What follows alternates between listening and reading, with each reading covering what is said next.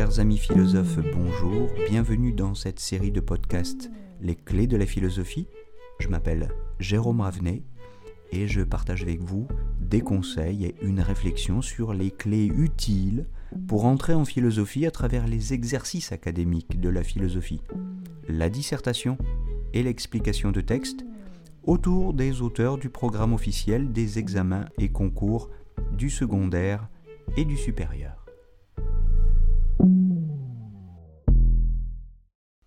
Chers amis philosophes, bonjour, nous nous retrouvons aujourd'hui pour parler de la vérité et spécialement de cette question de la vérité révélée, c'est-à-dire de la vérité d'un point de vue particulier qui est celui des religions et des religions monothéistes, pour faire simple.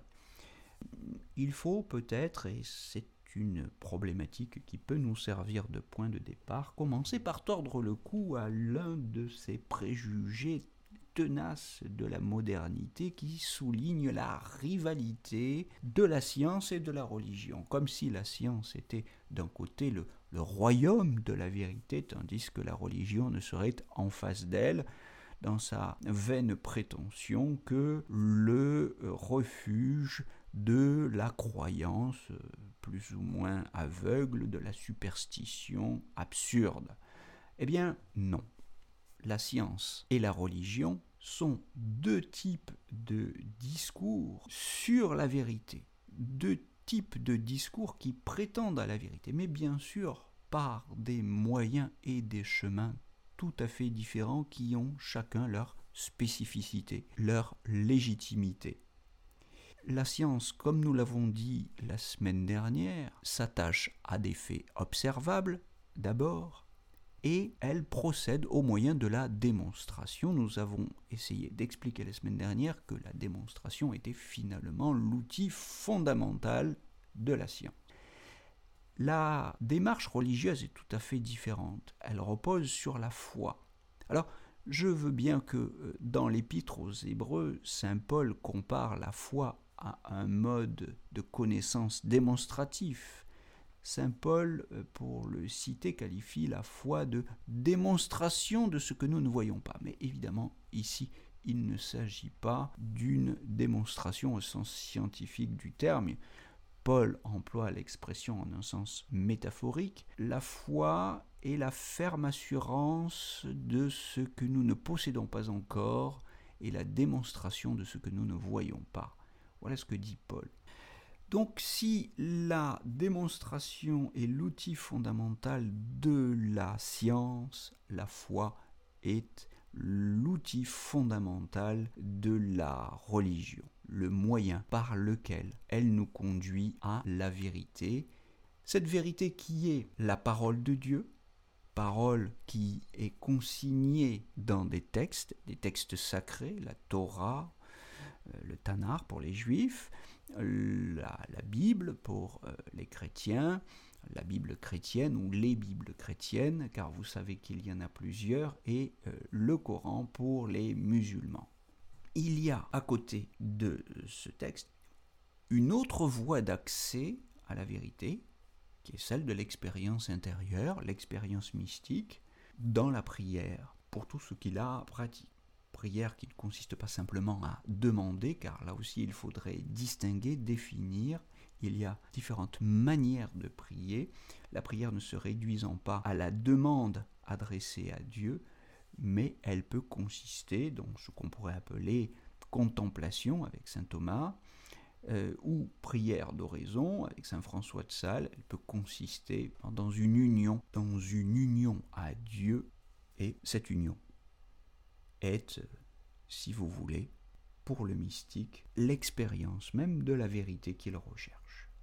Donc il ne faut pas confondre la vérité révélée avec l'idolâtrie d'un certain type de croyance ou de dogme. Je vous rappelle d'ailleurs que les deux premiers des dix commandements donnés par Dieu à Moïse euh, dans le livre de l'Exode au chapitre 20 nous mettent en garde contre euh, l'idolâtrie. L'idolâtrie, c'est l'adoration d'une certaine représentation du réel. L'adoration d'un dogme, c'est de l'idolâtrie. Et cette idolâtrie est une occultation de la contemplation du réel lui-même. Je vous renvoie au concept d'ignorance métaphysique que j'avais évoqué dans un précédent podcast. D'où l'injonction à méditer le logos, c'est-à-dire la parole ineffable, dans une prière qui prolonge et accomplit la réflexion philosophique pour, pour les chrétiens et les penseurs euh, musulmans, puisque tout ne se réduit pas, encore une fois, à la consignation de la parole de Dieu euh, dans la Bible. Donc pour de nombreux philosophes, je dis bien des philosophes, chrétiens, musulmans et juifs, la foi et la raison se complètent. Elles ne sont pas condamnées à s'exclure, à s'opposer. La philosophie ayant été, tout au long de l'histoire du christianisme, compris comme la servante de la religion l'exercice de la raison philosophique n'a pas été comprise comme l'adversaire ou l'ennemi de la religion, mais comme sa servante, comme son auxiliaire. Alors, cette vérité révélée dans les textes sacrés peut bien devenir ou se dégrader en un simple objet de croyance pour les croyants ordinaires, mais pas pour les philosophes ni pour les mystiques dont certains sont euh, au programme, officiellement, au programme euh, du euh, baccalauréat de, philosophie, je pense à saint Thomas d'Aquin, on pourrait, ou à saint Augustin bien sûr, on pourrait évidemment rajouter dans cette liste des auteurs moins, moins conventionnels, mais tout aussi fréquentables, je pense notamment à Maître Eckhart, mais ce que je veux souligner ici, c'est que euh, cette parole, cette parole à révéler, loin d'être une idole, pour celui qui la comprend, devient une icône, le symbole d'une foi, l'expression ou la manifestation d'une réalité invisible qu'elle rend présent, plutôt qu'elle ne la représente.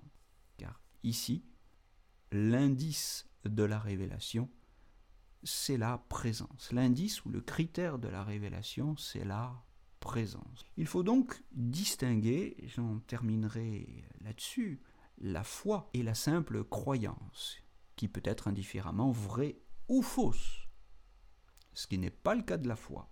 Et euh, pour une discussion contemporaine de euh, ce concept euh, de la foi, je vous renvoie notamment à un auteur que je n'ai pas encore cité, Bergson, dans les deux sources de la morale et de la religion. Voilà, je crois que nous avons quelques, quelques références.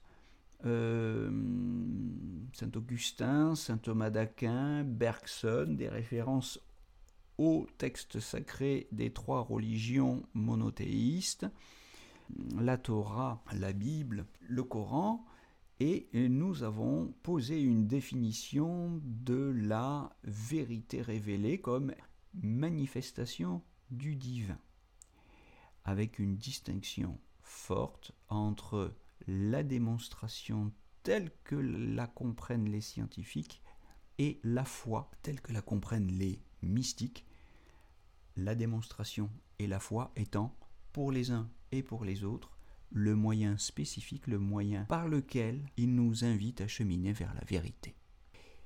J'espère que ces éclaircissements vous auront été utiles et nous nous retrouvons la semaine prochaine pour la suite de ces podcasts. À très bientôt!